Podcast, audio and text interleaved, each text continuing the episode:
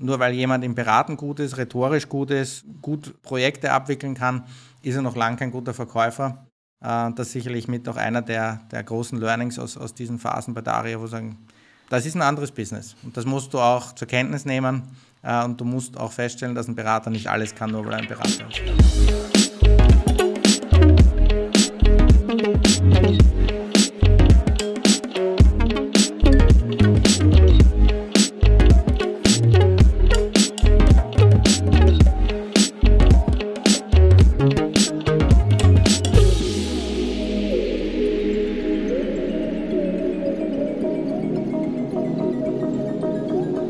Da sind wir eigentlich sowieso wahrscheinlich schon bei einem der spannendsten Themen, zumindest meiner Meinung nach. Und wir haben bei uns, bei Uniforce und auch bei uns im Podcast eh einen sehr großen Startup-Fokus. Deswegen gerne darüber ein bisschen mehr. Wie ist es zu dieser Idee eigentlich gekommen und welche Rolle hat dann auch eigentlich EFS in dieser Gründung gespielt? Ganz kurz erklärt, in den 15er, 16er Jahren in Größenordnung äh, war Industrie 4.0 der Big Shit. Ähm, da ist jeder hinterhergelaufen, jeder Produktionsvorstand, jeder Produktionsleiter hatte plötzlich auf seiner To-Do-Liste irgendwas mit i4.0 zu machen. Ähm, unsere großen Big Four hatten nicht lange gebraucht, um Papers zu, zu entwickeln, wunderschöne Präsentationen, die äh, Heilsversprechen gegeben haben. Und ich will das gar nicht kritisieren, das hatte alles seine Daseinsberechtigung. Was sich aber für uns abgezeichnet hat, als wir uns die Frage gestellt haben, was wollen wir in diese Richtung machen, gesagt haben, wenn wir hier einen Kontrastpunkt setzen wollen, dann nur darüber, dass wir sagen, wir bringen es auf den Shopfloor. Und wir haben mit der TU Wien gemeinsam, mit einem, mit einem Diplomanten, äh, dem Christian Salvinetti erinnere ich mich noch gut, die, eine Diplomarbeit ausgeschrieben, die auch gemeinsam gestaltet und gesagt, von all dem, was ihr da äh, aus i4.0 hört, was lässt sich denn wie auf den Shopfloor bringen, was letztlich wie umsetzen, und haben dann dort auch mit, mit neuen methodischen Ansätzen, mit dem alten Kaizen-Gedanken aus dem Toyota-Produktionssystem, das versucht, in die digitalisierte Welt überzuführen, etc. pp. Und dort ist schon dieser, dieser Grundstein ein Stück weit dafür entstanden, dass wir gesagt haben, okay, aber eigentlich wäre es cool, wenn wir auch mal ein richtiges Produkt entwickeln. Und das hat nicht lange gebraucht und da musste ich jetzt auch keine fünf Pitch-Sessions überstehen, äh, um dafür Geld zu kriegen, sondern einfach ähm, mit, mit unseren Geschäftsführern, mit unseren Eigentümern zu sprechen zu sagen, Leute, was haltet ihr davon, wenn wir hier genau dieses Thema darüber approachen, dass wir es auch richtig machen? Ähm, ja, es hat nicht lange gedauert und wir haben uns die technische Expertise, die man auch natürlich braucht, um so ein Tech-Startup zu bauen, mit einem Kooperationspartner, der Iviso GmbH aus dem vierten Bezirk, an Bord geholt und haben gemeinsam dieses Joint Venture Dari auf die Beine gestellt und haben 2017 die Idee das erste Mal mit unseren Kunden gerieben, 2018 dann die Firma gegründet und so steht die Daria GmbH als eine Tochter von EFS heute im Bereich Logistik, Digitalisierung im Markt. Sehr cool. Da vielleicht auch gleich die Anschlussfrage, weil es gibt ja so bei den Startup-Gründungsprozessen ja die unterschiedlichsten Hürden und auch die unterschiedlichsten Erfolgsgeschichten. Und natürlich muss man ein bisschen differenzieren zwischen klassisches Startup, was erstmal nach wie auf VC-Suche geht und dann Funding kriegen muss und Jahre braucht, bis es da ist, wo es dann eigentlich hin möchte. Oder natürlich eben auch das Corporate Startup, was natürlich ganz anders gefördert werden kann. Ähm, aber gab es dann trotzdem für euch ein paar klassische Startup-Challenges oder sahen die für euch ganz anders aus? Zum einen natürlich sahen die grundlegend anders aus, weil das, die, die finanziellen Hemmnisse, die ein, ein ich nenne es jetzt mal Garagengründer hat, die waren äh, in, in, im ersten Moment natürlich nicht gegeben. Insofern kann man sagen, wir haben hier ein Startup nicht draußen in der rauen Welt gegründet, sondern drinnen in der warmen Stube. Ähm, das lasse ich mir gerne gefallen, ähm, dass das so war. Nichtsdestotrotz ähm, hat natürlich auch eine EFS das Geld jetzt nicht zum, aus dem Fenster kippen, sondern braucht natürlich auch dort eine, eine entsprechende Finanzplanung, eine entsprechende Businessplanung, äh, um das durchzubringen. Und natürlich auch, gerade in meinem Fall war das so, oder auch bei meinem Partner, dem, dem Nikolas von der Iviso, wir hatten ja davor schon einen Job. Ähm, also das war jetzt nicht so, dass wir uns dort komplett rausnehmen konnten und uns nur auf unser Startup konzentrieren, sondern das war auch ganz stark damit assoziiert, dass das restliche Geschäft nicht darunter leiden darf. Und äh, das war natürlich mit einer der größeren Herausforderungen, das neben dem Kerngeschäft aufzubauen, dort ein Team aufzubauen, Entwicklerressourcen ähm, ähm, aufzubauen, Geschäftsmodell zum Leben zu bringen, einen Use Case zu realisieren mit all den Unwägbarkeiten technischer Natur, rechtlicher Natur.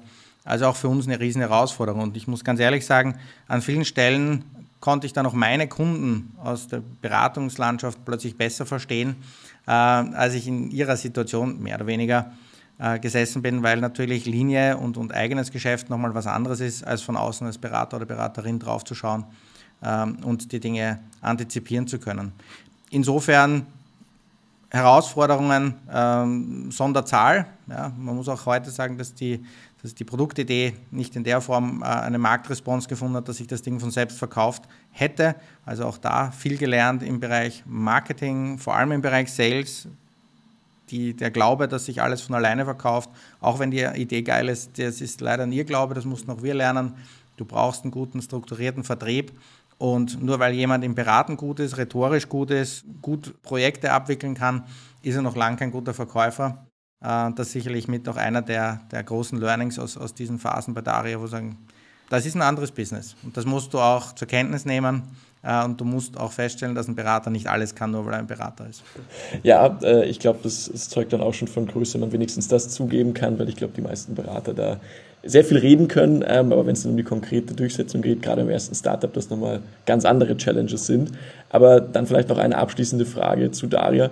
Wie ist jetzt der aktuelle Stand? Also wo steht ihr gerade? Wir sind mit Daria an einem Punkt angekommen, ähm, wo wir eine, eine Lösung im Markt platziert haben, die verhältnismäßig low-key ist im Sinne von, die Eintrittsbarriere für den Kunden ist sehr gering. Ähm, was wir entwickelt haben, ist, äh, um es kurz zu halten, einen, einen fliegenden Barcode-Scanner. Also eine Drohne, die durchs, durchs Lager fliegt und aus dem Bildmaterial, aus den Bilddaten, die sie aufzeichnet, Informationen extrahiert. Das heißt, zu einer Raumposition eine, Qualität, eine qualitative Information oder auch quantitative Information, was sehe ich dort, zurückgibt und maschinell macht, verarbeitbar macht. Ähm, wir haben damit bewusst die Eintrittsbarriere für den österreichischen Klein- und Mittelbetrieb gering gehalten, um zu sagen, wir wollen die Lösung verproben. Wir haben zwei Marktbegleiter, einen aus der Schweiz und einen aus Deutschland, die mit wesentlich komplexeren, wesentlich teureren Lösungen auch am, am ähnlichen Use Case arbeiten. Ähm, wir sind, soweit es kartellrechtlich möglich ist, ähm, äh, ansatzweise im Austausch untereinander und wir meinen alle, dass wir technisch weiter sind, als es der Markt momentan aufnehmen kann, auch schon aufnehmen will. Wir haben sehr gute Response von großen Logistikkonzernen, die alle genauso wie wir abwägen und sagen, hm, wird sich das Thema Drohne in der Logistik, in der Industrie etablieren oder wird es nicht? Und wir haben Stand 2022 jetzt für uns äh, beschlossen, wir gehen weiter mit dem Vertrieb in den Markt. Wir bieten unsere äh, Dienstleistung weiter preis ähm, und sehen, wie, wie der Markt sich weiterentwickelt, welche Digitalisierungsszenarien oder welche Digitalisierungsstrategien werden sich in welcher Form durchsetzen, manifestieren, um dann zum richtigen Zeitpunkt mit dem, was wir technisch schon können und was wir aus dem Use Case schon wissen, dann loszuschlagen. Da sind wir, da sind wir stark, da haben wir uns jetzt darauf geeinigt und committed. Und ja, wir beobachten, wir sind in lauer Position und ready to go, wenn, wenn das Ding losgeht. Sehr cool, das heißt wirklich im Moment mehr warten und einfach schauen, wie sich der Markt entwickelt. Auch das ein ganz klares Learning. Du kannst es dem Markt nicht aufschwatzen. Ja, wenn der Markt dafür nicht bereit ist, sei es, dass Leute nicht äh, bereit sind, äh, Dienstleister in die Halle zu lassen wegen Covid-Vorschriften ähm, oder dass äh, der, der, der, Use Case oder der, der Benefit in der Form nicht ähm, betriebswirtschaftlich ähm, ausreichend fundiert ankommt, dass jemand sagt, da spare ich mir echt Kohle draus. Das sind alles Dinge, die es zu berücksichtigen gilt, die man für sich selber auch einordnen muss, seine Message und seinen, seinen, äh, seine USB immer wieder auch darauf anpassen muss, um dann irgendwo diesen einen Lucky Punch zu landen, dass der eine große Kunde auf das Thema anspringt, dass der eine VC das Thema in sein Portfolio einsortiert und dann sagt, so, und jetzt aber los. Und an der Stelle sind wir wir sind zur Überzeugung gelangt, sehr viel getan und investiert zu haben. Äh, es gibt noch viele andere Ideen, die wir haben, die wir jetzt eher vor den Vorhang holen und sagen, bei dem Thema, das wir gemacht haben, das lassen wir jetzt ein Stück weit mal äh, stehen und reifen und sehen, ob uns der Lucky Punch an irgendeiner Stelle gelingt. Ich drücke auf jeden Fall die Daumen, zumal ich die Thematik auch sehr spannend finde und hoffe, dass der Markt sich so oder so in die Richtung entwickelt. Aber wir haben jetzt sehr viel schon eigentlich über dein eigenes Startup oder ein Startup aus EFS praktisch geredet. Aber was mich persönlich noch sehr interessieren würde, du hast ja vorher auch erwähnt, dass EFS an sich mit den verschiedensten Unternehmen in verschiedensten Branchen agiert. Und wir haben jetzt schon viel über Startup geredet, aber noch nicht so wirklich aus der Kundenperspektive vielleicht vom Startup. Und du kennst jetzt beide Seiten, einmal als Partner und als Startup-Gründer. Wie läuft so die Arbeit im Consulting mit Startups ab und wo ist vielleicht so ein bisschen der Unterschied zu großen OEMs oder Großkonzernen? Also ganz klar ist natürlich, dass im Startup die, die Strukturen, die Verfügbarkeit von, von Ressourcen äh, und, und die Capabilities, die damit einhergehen, natürlich wesentlich eingeschränkt sind. Das heißt, wenn ich mit dem klassischen Kunden, sei es Fahrzeughersteller oder andere große Organisation, auch Zulieferer zusammenarbeite, dann habe ich eine gewisse Erwartung an das, was schon da ist. Dann ist dort eine Baseline, auf der ich aufsetzen kann. Und äh, wenn wir jetzt davon sprechen, dass wir mit Startups arbeiten, dann ist in aller Regel ein ähm, Geschäftsführer, ein Gründer oder ein Gründerteam, Gründerinnen-Team, die vor allem mit wahnsinnig viel Empathie, mit sehr viel Herzblut an, an der Sache dran sind. Und man, da halte ich mir auch gerne selber den Spiegel vor, ähm, im Zuge der Verliebtheit in die eigene Lösung und der Überzeugung von der eigenen Lösung äh, gut und gerne mal äh, Dinge ausblenden, die äh, sie jetzt für nicht wichtig erachten. Ich hatte vorher das Thema Vertrieb so ein bisschen rausgegriffen, wo wir äh, total unterschätzt haben, muss man ganz ehrlich sagen. Äh, und so erleben wir auch, auch die Startup-Branche. Äh, das heißt, dass da eine gewisse Aufklärungsarbeit, aber auch ein, ein starkes Einfühlungsvermögen notwendig ist, um zu verstehen, wie, wie sind die Dinge gekommen, was bräuchte es denn grundsätzlich jetzt, um weiterzumachen. Und da muss man sagen, das gibt es kein, kein Muster, äh, sondern da zählt tatsächlich das Thema äh, Einfüllen, Zuhören, Verstehen, wo steht ihr da von, habt ihr im Businessplan alles mit berücksichtigt ähm, oder seid ihr jetzt hinten raus äh, beim Thema Skalieren an eure Grenzen gekommen.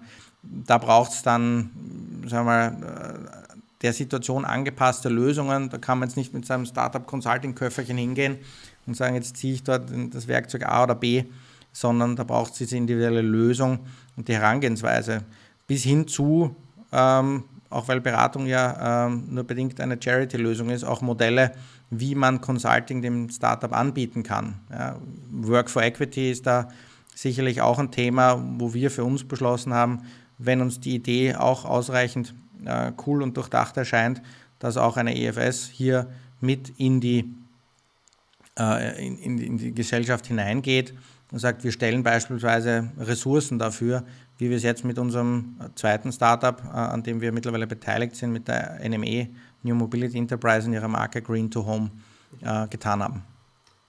Und wie läuft es dann normalerweise ab, wenn ihr jetzt diese Startup-Projekte habt? Da gibt es ja unterschiedlichste Startups, die auch an unterschiedlichen Punkten sind in ihrer Entwicklung, ob sie schon sehr viel Funding haben, ob sie wirklich schon am Markt sind.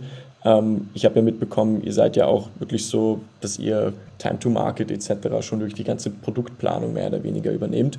Ähm, hast du da so für dich selbst schon mal so erkannt oder gemerkt, was so diese Startups eigentlich erfolgreich macht, beziehungsweise was sind so diese Erfolgsfaktoren, die man vielleicht am Anfang schon erkennen kann und vielleicht so sieht, okay, da ist das Potenzial da oder man gleich so auf den ersten Blick sieht, ah, schwierig, ich weiß nicht, ob die Idee so gut ist. Also ein ganz wesentliches Element ist es sicherlich, dass der Gründer oder die Gründerin oder das Gründerteam gute Connections hat in diese Branche äh, oder in dieses Umfeld, äh, in, in dem wir unterwegs sind. Und da, mein Kollege Nikolas nennt das immer Domänenwissen. Äh, wenn du jetzt als Nicht-Logistiker mit einer rein technischen Lösung ins Logistikfeld hineinspringst, aber dort keine Ansprechpartner äh, im Sinne von zukünftige Kunden, aber auch nur ein Kunde, der dich hereinlässt, um etwas zu testen, ja, ähm, hast, dann hast du eine, eine riesengroße Hürde, über die du erstmal drüber musst. Ja. Also das ist ein ganz wesentliches Element, zu sagen, ich habe eine Idee, ich habe ein Konzept, ich bin auch überzeugt davon, du brauchst aber auch irgendwo Undock-Möglichkeiten, um das im Real Life zu verproben. Ähm, sei es, wie gesagt, in Richtung Kunde, aber natürlich auch ähm, Leute, die dir ein Testfeld, ein, ein, ein Ökosystem zur Verfügung stellen, wo du dich äh, ausprobieren kannst, ähm, wo du dich leveragen kannst, wo jemand ist, der, dich, äh, der dir ein Sparring anbietet und hinterfragt, was du da machst und sagt, ey, das ist schön, wie du das überlegt hast, aber hast du dir das und das schon, schon auch mal durch den Kopf gehen lassen. Das sind so ganz wesentliche Elemente, äh, um zum einen, sage ich mal, die Traction, äh, die, die Power auf die Straße zu bringen und gleichzeitig aber auch immer wieder diesen kritischen Prüfstein zu haben und zu sagen, hey, sind wir da überhaupt richtig unterwegs oder engineeren wir gerade etwas um des Engineering Willens äh, und bedingt etwas, in, was der Kunde oder der Markt am Ende des Tages auch wirklich will und braucht. Also da haben auch schon einige andere Startup-Gründer bei uns nämlich drüber geredet, dass dann häufig so Gründen um des Gründens wollen eigentlich und gar nicht mehr so geschaut wird, was der Markt eigentlich möchte oder was der Kunde am Ende des Tages möchte. Und dann wird ein Produkt entwickelt, es wird nicht wirklich miteinander mehr gesprochen, so innerhalb des Unternehmens, weil jede Abteilung macht so das eigene, weil selbst in Startups sich wohl scheinbar relativ schnell auch so eine Corporate Structure etabliert. Und am Ende des Tages ist dann ein tolles Produkt entwickelt, aber dann merkt man nach zwei Wochen, das verkauft sich nicht. Ähm, und vielleicht da auch nochmal so, gab es da so ein paar Negativbeispiele, die dir einfallen? Du musst natürlich keine Namen nennen. Also klar, ähm, vielfach gesehen aus, aus wirklich ähm, Kollegen, Kolleginnen, Personen, die aus einer Linienfunktion herauskamen, ähm, vielleicht schon im, im, ehemaligen oder im eigenen oder damaligen Unternehmen das Gefühl hatten, dass ihr, ihr Entrepreneur-Sense nicht ausreichend gewürdigt wurde äh, und sich dann aus einer Frustration mehr heraus äh, dem, dem, dem Großkonzern oder dem größeren Unternehmen ähm, sich dort verabschiedet haben, zu sagen, okay, also wenn ihr es nicht unterstützt, dann mache ich halt selber. Äh, wo dann relativ schnell die bittere Erkenntnis kommt, äh, dass es nicht nur finanziell, sondern vor allem auch was die Capability angeht, einfach mehr braucht als, als nur diese eine Idee oder das Konzept, ähm, dass man dann aus, aus dem Boden stampft und dann instant erfolgreich ist, sondern dass es einen Grund gibt, warum Großkonzerne groß sind und viele Abteilungen haben und viele dieser Capabilities einfach abdecken können, wo man als kleiner, unter Anführungszeichen, Entrepreneur sehr schnell dann an seine Grenzen stößt und vielleicht auch feststellen muss, wenn die Idee dann doch nicht ganz so genial, doch nicht ganz so unique ist, diese, diese Energie dann auch sehr schnell verpufft äh, und, und sich dann vor allem ins Negative dreht, wo man sich dann auch damit auseinandersetzen muss, okay, what went wrong und what's next, ähm, wie, wie gehe ich die Sache an.